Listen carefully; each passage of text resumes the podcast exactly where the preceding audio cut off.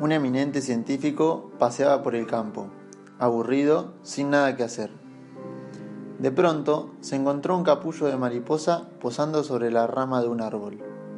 Al acercarse, el hombre se dio cuenta de que la mariposa estaba luchando para poder salir a través de un diminuto orificio. Tras un buen rato observando la crisálida y viendo que el insecto no conseguía abrirse paso hacia el exterior, el científico decidió ayudarle a solucionar dicho problema. Seguidamente, cogió el capullo con delicadeza y lo llevó a su casa. El hombre estaba realmente excitado. Jamás había visto nacer a una mariposa, y mucho menos habiendo sido él quien lo posibilitara.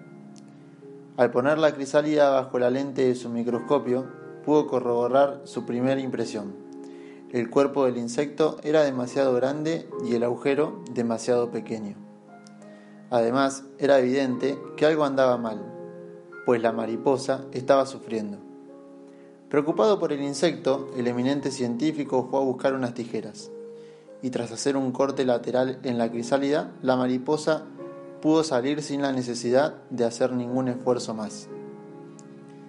Satisfecho de sí mismo, el hombre se quedó mirando a la mariposa, que tenía el cuerpo hinchado y las alas pequeñas, débiles y arrugadas.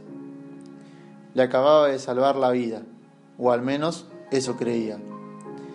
Seguidamente el científico comenzó a acariciar al insecto, esperando que en cualquier momento el cuerpo de la mariposa se contrajera y desinflara, viendo a su vez crecer y desplegar sus alas. Estaba ansioso por verla volar.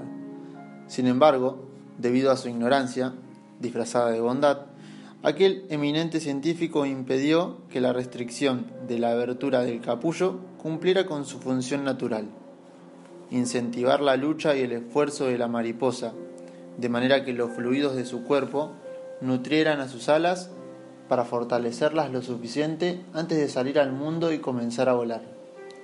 Sus buenas intenciones provocaron que aquella mariposa muriera antes de convertirse en lo que estaba destinada a ser.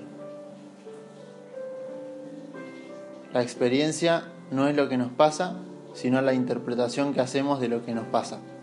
Aldous Huxley. Cuento extraído del libro Aplícate el cuento, de Jaun Soler y María Mercé Conangla.